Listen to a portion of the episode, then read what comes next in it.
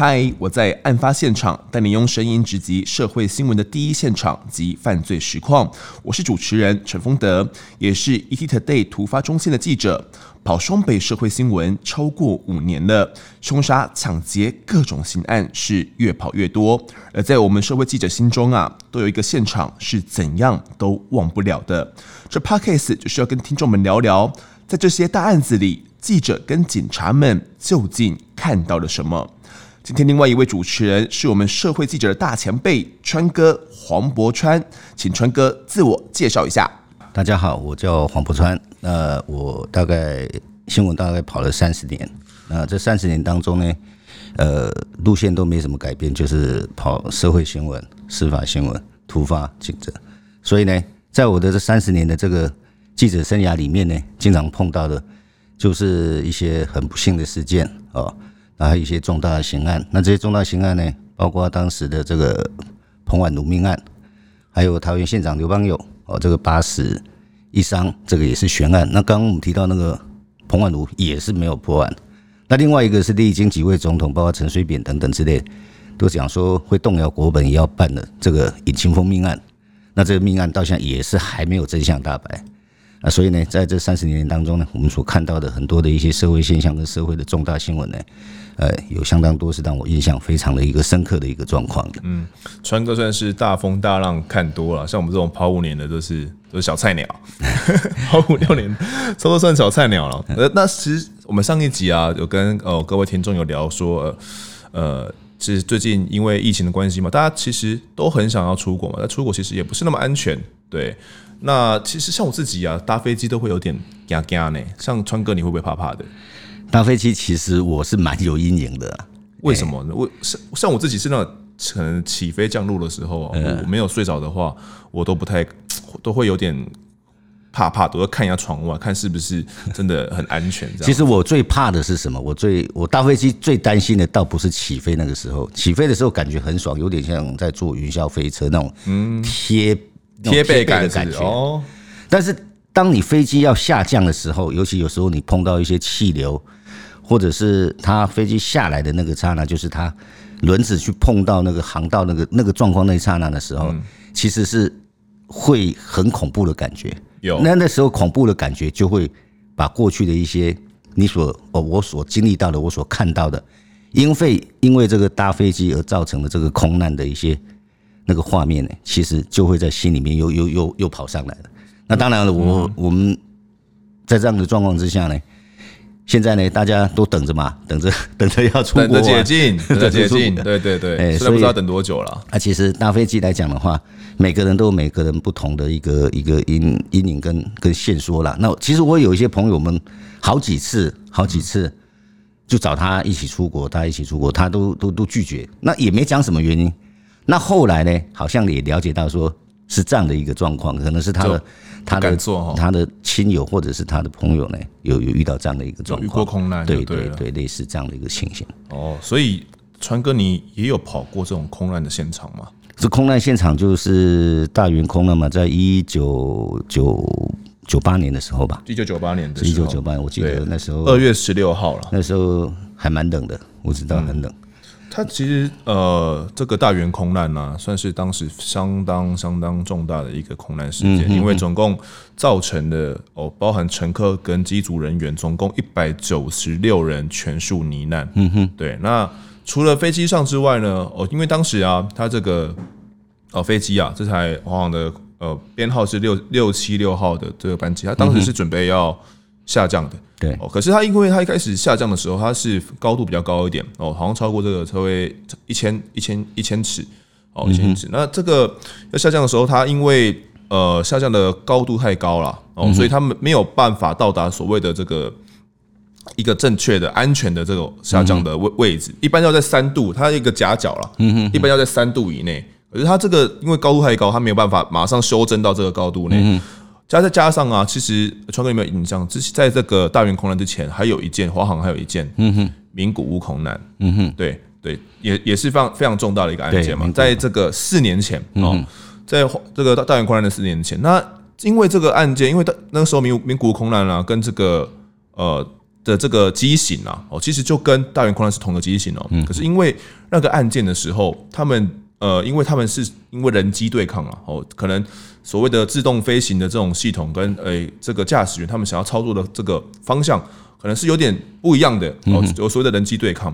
所以后来啊，他这个机型有做了一点修正。好，他把这个这个呃，当他们的这操作感啊，当他们下压到一个力道的时候，也他们就会。解除这个自动驾驶啊，对，就是要让你马上夺回这个这个驾驶驾驶权就对了。好，可是哦，后来后来啊，我们最后面回来看哦，这个空难，我们解读这个黑盒子之后，发现说它最一开始的时候是这个呃，可能机师在飞行的时候不小心已经超这个力道，因为一般稍微一点点，这个飞机就会修正了很多。嗯，他他已经不小心的把这个自动驾驶关闭了。嗯哼，可是他当时好像是没有发觉。嗯，好像是没有发觉，然后那后来他发现说，哎，已经没有办法降落的时候，他们要开启重飞程序，哦，他们就按一个键就开始重飞了。可是重飞的时候，他其实呃开始重飞的时候，他不知道已经没有自动驾驶了嘛，所以其实整个呃整台飞机啊，差不多到长达十一秒的时间哦，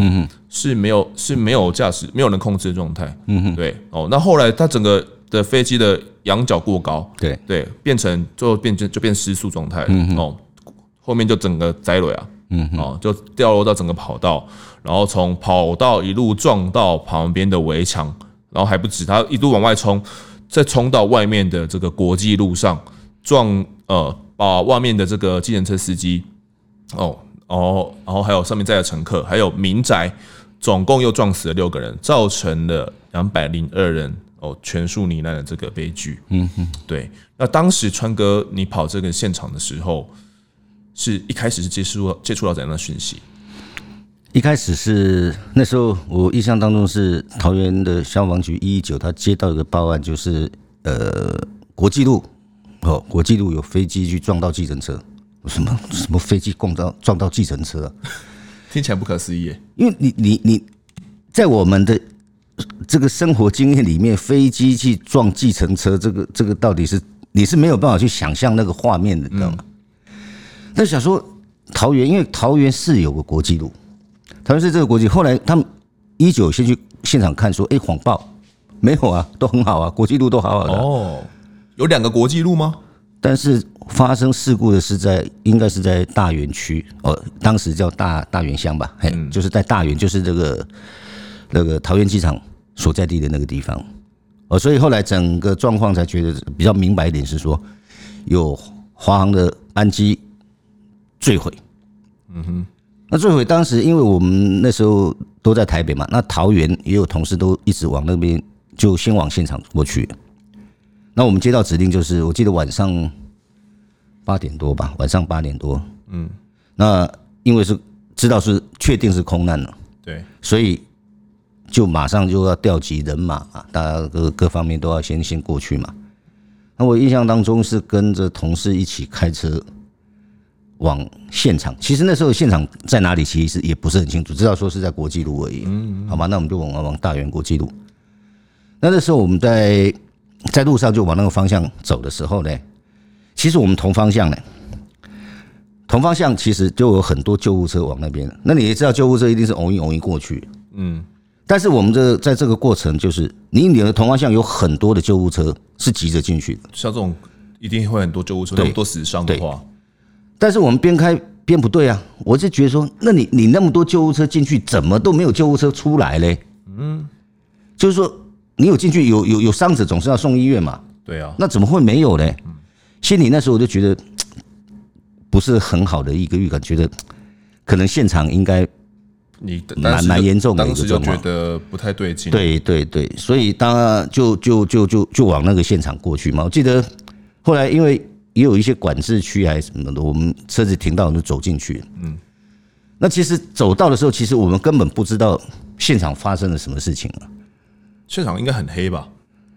呃，印象当中是很黑啦。那那我我重点是说，到底真正的现场是在哪里？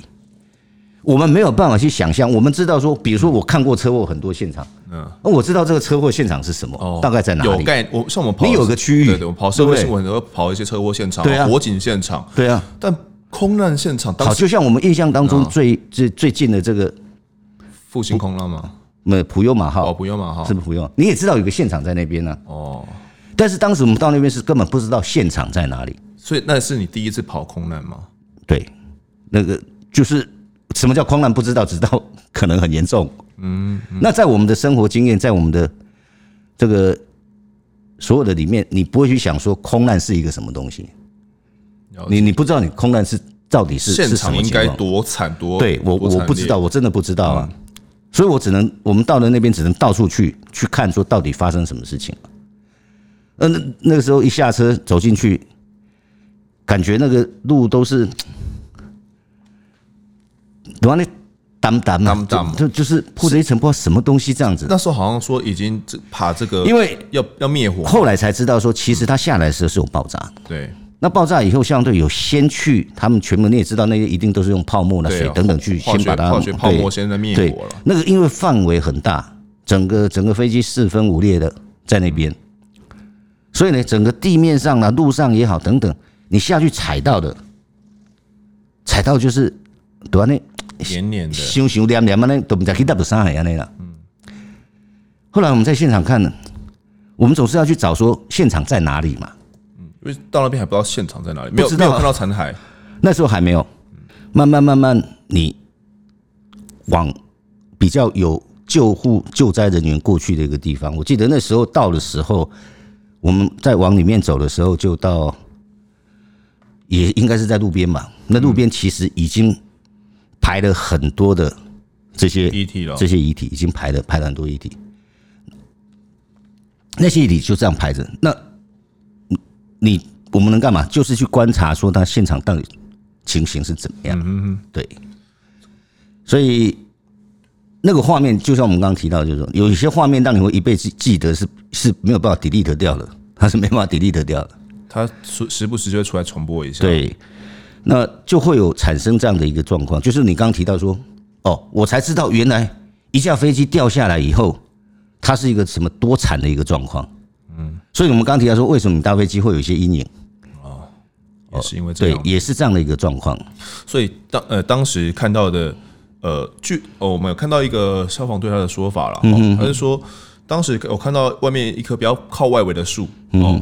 啊，这个树上呢挂着一个两双腿哦，那看他的这个呃丝袜啦等等的哦，感觉上感觉像是一个空姐的腿，啊，就只有腿而已。对哦，之后呢上半身就都不见了。嗯嗯，他说他是在之后他就往这个里边现场去进入，他说他这是他看过当天晚上看过最完整的尸首了。嗯哼，真的有那么夸张吗，川哥？我觉得他讲也。应该是差不多了，因为能够找到的，就是我们眼前能够把它拼凑回来的这些遗体，这些遗体，呃，就像我刚刚提到的那个排一整排的那些，其实也都是残缺不全的。所谓的残缺不全是到什么程度？有的有头啊，有身体啊，缺脚啊，缺手啊。嗯，你可以想象的就是，你如果你有看真看过那种战争片，被被那种炸弹炸到的是什么情况？大概相当对，就是就是这种这种这种情况，就是，但是他没那么恐怖的情况是说，因为他的遗体那些遗体都被都被火，大概就很多都被火烧过。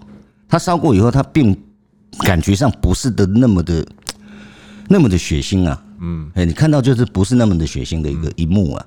当然有很多断肢、残腿之类的这些还是会有。对。但毕竟他可能因为火火有烧过，烧过，然后对，然后所以感觉上是一个很恐怖，但是那一种真实性，你会让你觉得说，我到底我是在处在一个什么样的一个世界里面呢？当时到现场，如果是我的话，我已经吓坏了吧？我我不太确定，我没有办法进行采访任务。哎，那我们的感觉就是说，你到现场，你一个记者的任务是什么？你把事实。现况，你所看到的，你把它化为影像，化为文字，告诉你的读者。对，那没有办法知道真相到底到底是什么情况。那么把现场最原始的一个情形、最真实的状况就把它回报。所以当时其实是没有想到那么多啦。我没有想到，就是你该做什么事就做什么事嘛。嗯，对对对，就回归本能。对，你就是要做一些，只是你会觉得真的是后来才大概也知道说，原来就有很多的碎尸块，就像你刚提到，对，那个那个腿还可以挂在挂在树上的，但是有很多可能是已经碎掉了，不知道的。那些不知道的是在哪里？你脚上所踩的那些，到底有没有尸块在里头？但是我只知道，我身边有很多狗，真的有很多野狗在地上嘟嘟嘟，就在当到处跑，到处跑。嗯，有的在地上啊，有些在其他的那些树丛里面等等之类的。突然一群野狗又跑过来了，就是是不是突然是本来就在那边，就在那边。对啊，我也不知道到底发生什么事情，他们到底是在在啃食的什么东西？那是一个很恐怖的感觉。那些野狗是在啃食那些受难者的尸块吗？当时没有科学化验，不知道。但是我个人认为，不然那些野狗在那边干什么啊？突然聚集过来，就那么多野狗哎。很很多就的十几只吗？我我不知道，反正我也不会去算，我根本没办法去算呐、啊。我只知道说这边有，那边有，跑来跑去啊，就是这样子，就跟狗在觅食一样。啊，那狗觅食的样子你知道吗？我知道，我知道。对，那狗觅食的情况就是那样子，到处闻啊，闻闻闻，啪啪啪啪啪，就这样在到处走啊。你所以当那个泡沫慢慢散去的时候，或者是当光慢慢打开的时候，川哥，你看到那些尸块的碎碎状的时候，你有想要试图把那些野狗驱离吗？会啦，会尽量尽量去赶他们呢。可是你赶有什么用呢？你赶赶了它，你又不能追着它跑，嗯，对不对？你我们有采访任务，我没有采访，但你只能尽量尽量就让他们离开啊，叫啊喊啊，就这样这样子。那狗有时候它听到以后，它跑跑跑跑不见了，但是它可能到别的地方去了。哦，那还是一样，因为那现场太大了。对啊，到底喷到哪里，这没有人知道啊。嗯，因为其实呃，那个现场后来其实当时有很多到现场的，并不是。社会记者出身啊，因为当时是晚上嘛，嗯，可能是晚上的时间，那可能哦，从台北那边过去的北部的中心那边的记者有很可能是政治政治啊，有生活的，有的可能没有看过那么惨烈的一个现场，就算是跑社会新闻出身的，嗯哼，可能也不一定有看过那么惨烈，像川哥也没看过那么惨烈的一个现场，对。对，那很多到现场可能是完全完完全没有想到会有那样的看到那样的状况啊，嗯，那可是。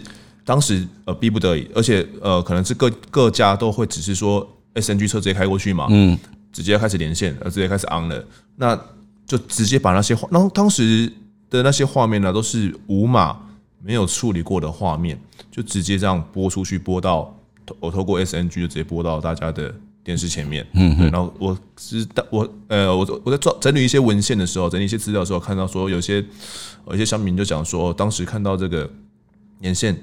就看到呃一个记者是挂在就是站在一个一条腿后面的前面在做连线的一个树的在做在做连线的，那些画面没有经过处理就直接播出去了，所以这这件事情其实呃在当时造成呃呃台湾民众对于这种新闻的一种呃反思啊，就觉得说哎这真的可以这样处理吗？大家大家可能会觉得很很难很难相信啊，在我们现在这个有普遍级保护级的这种时代，哎对，你要想说我们电视新闻是都是普遍级的嘛，对那。突然，一个这样的尸块的现场，就这样突然昂出去到每一个人的家庭里面，只要打开电视，打打开新闻台，就可以看得到。哇，那真的是难以想象的一个一个状况。对啊，那可是，在那个时候，是不是其实我们呃很多记者啊，包含消防员，包含现场民众，都进入到了那个封锁线的现场，到到了里面，其实那封锁线的管制，其实当时并不是那么严格。我印象里面，印象中他是没有封锁线的，根本没有封锁线，是不是？我我我觉得我不知道他怎么封锁，哎，太大了，是不是？对啊，也不知道怎么封锁。我觉得那个，你一个是非散裂的一个一个飞机的残骸，喷了几百公尺远的这些遗遗体，嗯，残肢，你你你怎么去封锁？所以我的印象里面是没有封锁线的，也有可能是我们到的时候他才封锁。我这个我真的忘了，但是毕竟那个时候现场。太乱了。哦，各式各路的人马，就像有国军嘛，有救就很多了，所有的救难人员能到的都到了，能到的都到了。那个单单位真的是多到不行啊，嗯，能能去的，只要能能够去去做支援的。那现场最多的还有另外就是慈济嘛，对，慈济当时也动员蛮多人在现场，师兄师姐们，对，家属也后来也到现场了，对，家属就慢慢往那个地方移动嘛。可以去的就去嘛，因为一开始后来过不久，应该那个旅客名单就出来了嘛。对对，然后后来家属听到消息也往那边过去了。我们应该想说哈，有哪些人坐在那班飞机的家属，应该百分之我看八九十应该都知道是哪一班飞机嘛。正常情况之下，除非你是一个人嘛。对，因为所以所以就会有很多家属往那边去嘛。从巴厘岛飞回来的嘛。对，那我我有个现在还有个印象，就是在那个现场里面，其实我们在很多一些灾难现场，可能很多的救难人员或怎么样，我我印象当中过去的经验是。都是会比较嘈杂的一个一个状况，就一个现场可能那边在喊要救东西嘛，对对对对对。但是我那天印象是在里面是，它是非常一个完全安静到一个，你会觉得从心里面发麻的那种感觉，怎么安静到这种程度？你唯一听到的，就是有诵经声，就是师兄师姐那边对那边诵经声，还有你看到的就是他们那些师兄师姐去抱着。抱着可能罹难者的这些家属去安慰他们，去抚恤他们，这个去去让他们能够不要的那么悲伤的一个状况哦，所以在认尸之前怎么认，这是一个很大的问题啊。你要能捡的全部都捡回来嘛？能捡到全部就。那时候好像在里面啊，为了捡这个所谓的遗体嘛，就是一开始大的人捡的当然是先捡嘛，后来好像说动员这种国军弟弟兄啦，嗯，直接是。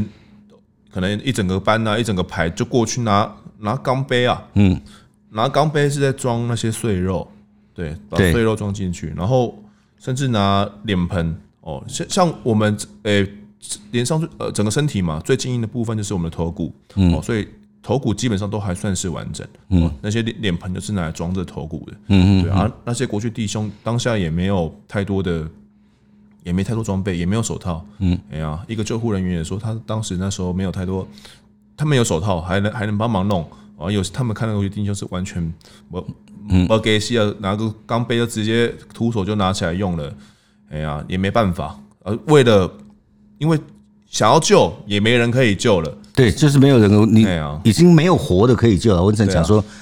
没有活的可以救，那你就是要善后嘛。对，剩下善后工作。那善后你就是我刚提到的嘛，有那么多野狗在那边，你能够不赶快做吗？嗯。你明明知道他那些野狗是在做什么，嗯，那你怎么你还是要赶快去做这些，把后续的这些，嗯，能够捡的、能够把它集中的都集中回来。对啊，那个时候好像说这个飞机往外撞的时候，有撞到那个好像乡长的家。嗯哼。哦，乡长的家。那其实我我哦，也是网络上找到资料了。这种香港的家，其实它。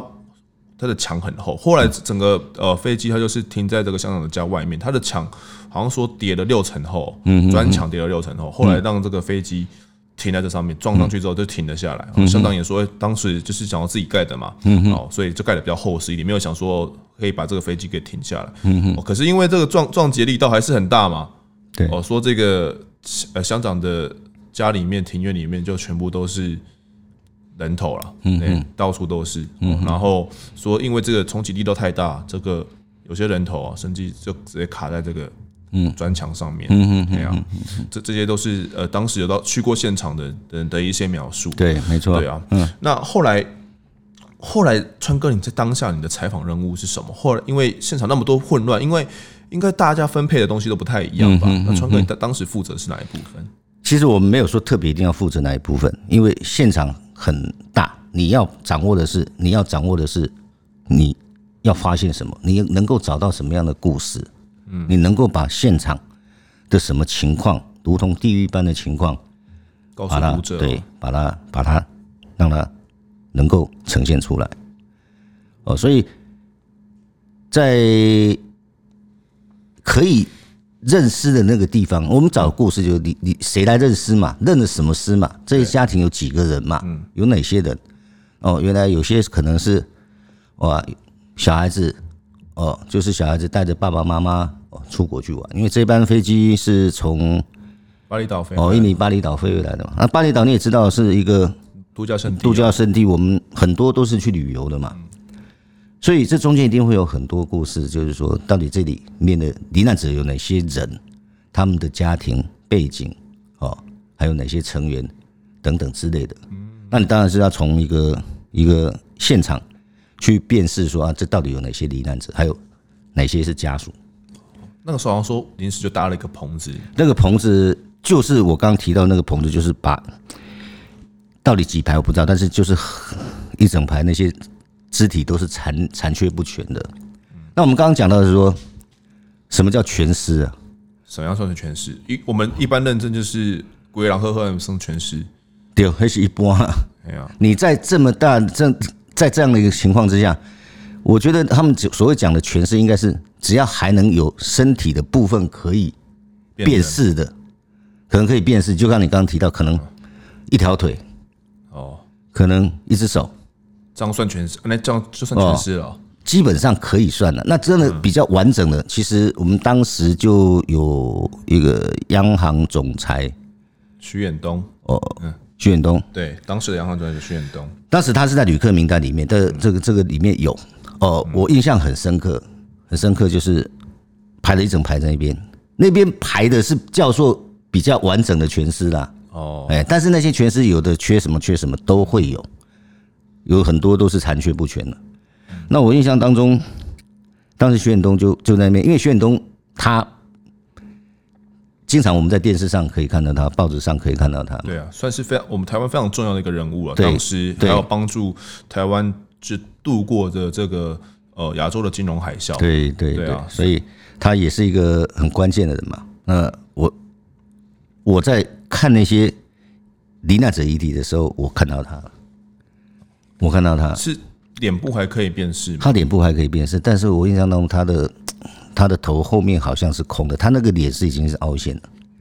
那我印象当中，他也有一些肢体是不完整的。然后说右小腿有些只剩下骨头而已，没有肉了。就是就是不完整，你你你没有办法去完整，你只知道说他这样子就算全，他可能缺了很多啊。嗯，但跟其他人比起来，他算很幸运。他算很幸运，还可以看得到。对啊，我们可以看得到的就是说，有很多被火烧过的，嗯，火烧过的。即便它是完整的，也认不出来，你也认不出来啊。那那些断肢、断手，那更可能是一个戒指吧？嗯，哦，你可能就是他一个戒指啊，这个是谁的手？哦，可能我先生的戒指。对，是谁的手？他戴了什么戒指？甚至是谁的手表？他断了，因为手表在，手链等等之类的这些，靠这样的方式来进行。对，因为有些是这样子的一个方式，你才能够把你的家人找回来。那你说，在这么残破上，唯一能做的就是把他们赶快跟家里人团圆。对，就所以当当时家属去了那边，那样的悲伤，还有让他们有办法好好去认尸吗？如果我刚刚讲到了嘛，我他是我看过一些灾难现场里面算是最安静的，对，是最安静的一个现场。他除了呼吸声。除了那些应该有的声音、动作上的声音，还有诵经声以外，其他我觉得我也没有听到什么哭声哎。我我感觉上那时候家属都哭不出来，可能感觉是连尸体都找不到，就是连哭都哭不出。我觉得他们当时当时感觉是不是说他们可能还有个希望？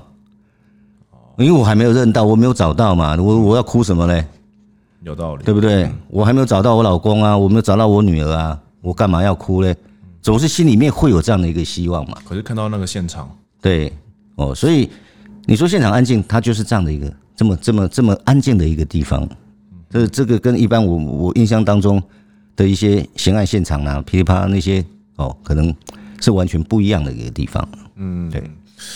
可是后来呃说这个嗯，因为现场嘛，为了找寻这个遗体啊，然后。其实派派遣了很多人，而且也有很多围观的民众嘛。其实就潜就到了这里面，到了封锁线里面，这个也赶不走哦。然后好像说后来啊，这些民众趁乱的时候，其实让我们看到了一些人性的黑暗面。这个这个真的是很难想象，说在这样的一个灾难现场，你也知道，一架飞机里面，尤其它是一个返程的飞机，对啊，里面有可能。我们两百一百九十几名乘客嘛，嗯，包括他们随身的这些贵重物品，嗯，哦，包括他们带的这些现金等等，还有他们到巴厘岛那边可能买了什么，买了什么，买了什么东西，可能买了很多要送人家的，有什么东西的，嗯哼，那竟然还是会有人趁着这个时候发这种灾难财，你这种灾难财，你，我我觉得那种画面应该是，我我觉得发这种灾难财是在在哪里可以看到？战争片，哦，去那边战争片，嗯，战争在你比如说二战的时候，二战在那种情况之下，你两军对打，清理战场之后，就是把把敌军的枪嘛拿走，弹嘛，可以用的物资嘛，全部都把它带走啊。嗯包括被你打死的这些敌军，对身上的他有什么东西，嗯哼值钱的可以用的，全部都把它带走拿出来。这是打仗。那这种空难现场也会有人发灾难财？结果当时发现，竟然是有这样子的一个状况，竟然就是那边好像在在在在寻宝一样啊。嗯，在这么一个两百多个人死亡的一个现场，他们是在做这样的一个动作，你会觉得怎么会有会有这样的人存在？好像说在泡化学泡沫里面嘛，在那边找，或者说捡到美金，还在捡到什么？对，我捡到美金了，我捡到戒指，我捡到什么？所以你你你会觉得很离谱的，就是说这种人性，大家忙着要救，忙着要救人，忙着要帮他们协助，他们让他们能够跟家人团聚，就这些人。你觉得真的是很没有办法去相信，说我们人性竟然会有到的一第二到这种对，这种这种情况。但是当时因为也没有办法，因为可能其实所有的人力其实也没有办法去阻挡这些，而且我跟你讲，就是说他现场太大，哦，可能也没有办法一一一这么就把他盯就盯着这些，所以就会传出这样的一个状况。嗯，后来因为说这个。现场啦，这个因为有有有有血嘛，有汽油，有烧烧过的原因，这个路面呢，加上这个尸块重击，有些可能都清不掉了，也拿不起来。嗯，好像说宋楚瑜当时就下令把整个路面了整个刨掉。你想想吧，哎呀，一个我我们打个柏油好了，打柏油要打大概五公分十公分嘛，哎，对不对？那你个飞机这么大一个飞机，这样整个撞下来，就像你刚刚提到的。它光是燃烧，它如何要把这个路给给给给完全恢复到原状呢？那你当然就是要把它整个把它刨除掉，再把它重新再铺上去，让它能够恢复原状嘛。嗯那你道路就是这样子啊。是，那你就可以想象说，整个的现场它到底经历过什么样的一个一个一个撞击，什么样的一个燃烧，还有燃烧堆中它的那些。尸块等等之类的，那你唯一只有把它刨掉以后，才能够让这个地方能够真的恢复原状。对啊，后来那边也开了一个那个景观的一间咖啡厅嘛。对，没错，被撞毁的。对，那个其实我还有一个印象就是，只知道说车子当时就是知道车子被撞。那我有去那台应该是计程车，计程车没错。计程车我们当然就要先辨识车号嘛。哎，哦，一其实一开始不知道是计程车啊。一开始不知道是计程车，对。那我印象当中，当时的车号后四码，呃，一般的自用小客车后四码是四个字，嗯，是四个字。那我在那那那车子当时，因为它整个都是整个一团的嘛，嗯，就是这样一团的。可是车牌看得到吗？车牌看到，怎么看就是三个字。哦三个字那时候在想，哦，原来计程车是三个字，嗯所以才会去知道说，哦。计程车上面，那那时候还有还有个问题啊，到底计程车载了谁嘛？载几个？如果今天是哦，一般我们自己开的车，你车上开的人不是你的朋友，就是你的亲人嘛，对，就家人嘛。嗯对。那后来警方也因为这样子，才再去找，到底这计程车因为是从哪里载来的？载客的？哪边载客的？是从桃园机场载出来，还是从哪里载出来？不知道。也是这样子，慢慢慢慢再去找出，在当时计程车上面那些。乘客的罹难者，他的确实的一个身份是怎么样？对，可是呃，后来这个哦，电视圈就有个传闻，嗯，算个传闻，说呃，某台的这个记者呢，其实到了现场之后啊，哦，好像就穿了个一个高跟鞋去，嗯，然后穿着这高跟鞋去了，说就跑完之后啦，回到可能公司里面，嗯，可能呃，工作了一天也累了，哦，那没想到，哎，可能主管就看他怎么。高跟鞋上踩了一块什么东西怪怪的，嗯哼，结果哎，他拿起来一看，哦，刚好是块碎肉，嗯哼，他就有点算是，有点算是，嗯，算发疯吗？或者是就是压力大到让他瞬间崩溃？哎，对，那哦，说他之后同业看到他好几天，他都有点失魂落魄，也，算是有也算是前辈了，很很资深的前辈了，也是用失魂落魄。哦，家属呢，为了让他。能够呃平复呢，还有甚至还带他去公庙啊走一走，参拜。有这有确实有这样的状况。啊、其实这个现场呢，我我我个人呢哈，我个人认为说，我我们有很多现场，现场是闻得到尸臭味的。嗯，而且尸臭味真的很臭，很重真的很臭。什么那种腐烂的对，对，真的很臭。但是这个空难的现场，你闻不到尸臭味，它只有汽油燃烧燃烧过的泡沫那些那些混杂，你就不知道那是什么味道的味道了。一个很复杂的味道，就是就是不知道它是什么味道，但是它没有尸臭味。嗯，那你说有记者在这种情况之下看到那么多一些这么这么残忍的一个一个一个状况的时候，你说？会会有这样，尤其他穿着高跟鞋去踩到的，嗯，那百分之百他一定会有，尤其他如果不是有一个一个心理准备的话，对，很多人那没有人愿意。就像我刚我刚提到说，我们刚那时候下车的时候，一踩上去发现是这样子的时候，我自己其实我自己也是这样子一步一步踩，踩着踩着，其实心里也会默念说对不起，我踩到你。如果我有踩到你的话，对不起啊。我我是来采访，当下就觉得说应该踩到了，对对，你你你你你心里面就是会默念说拍谁拍谁，哎，我我来做采访的，我嘛是大家好啊，大家当然呢，到沙岗到沙岗来当好，大家跟团你跟邓启安呢，是这样的一个心情。那你难怪说他呢，到现场他踩到一块碎肉还带回公司，那不是真的是说真的啦，那真的是吓死的那个状况啊。而且那川哥像那年的采访，我们都会。常常会讲说所谓的这种创伤后压力症候群啊，但一般很少探讨说，诶，记者这种灾难现场的这种采访对记者有什么真的有什么影响？那你觉得川哥像采访这么重大的一个空难现场，对你来讲，你的影响是什么？我刚提到就是说坐飞机会有影响啦，这一定的啦，到现在还是会的。尤其是真的是我刚提到真的要降落的时候，因为它当时它发生的时候就是发生它在降落的时候嘛，对不对？它降落的时候就发生这样子的，那这种压力一定会有，只是说你怎么去面对它。那有些同业，有些同业他可能就真的他他可能没有办法去面对的时候，就产生一些比较异常的状况。对啊，但是我们在这段期间，包括其他的一些刑案现场，其实都是一样的。那如果是一个命案，或者是一个意外，其实这样的一个状况，我们抱持的都是一个让死者为大，能够让事实真相能够理清出来，能够还原出来。所以我举一个例子，就是说我曾经那时候跑一个火灾现场，嗯，那个火灾现场其实也是一具焦尸，但是当时有一个关键，就是这个焦尸它的门旁边有一个破坏的一个情况，嗯哼，那你发现了它这样。感觉像感觉不单纯，应该就是不是一个。后来这个东西，这个关键点也让警察去了解到说，哦，原来这个是不是一个单纯的火警闯入吗？是有这样的一个状况。哦，那我印象当中还有一个就是，我看到一个现场是一个一个护理师走在路上，被一根电线杆倒下来，电线杆直接打到头，整个爆头就死掉。走在路上就突然就是啊，就被电线杆砸死。哇！啊、那为什么电线杆会倒？是因为一台货车，大的货车，它去勾到勾到那个电缆线，电缆线以后扯掉扯掉那个那个电线杆，电线杆以后就整个就断掉了。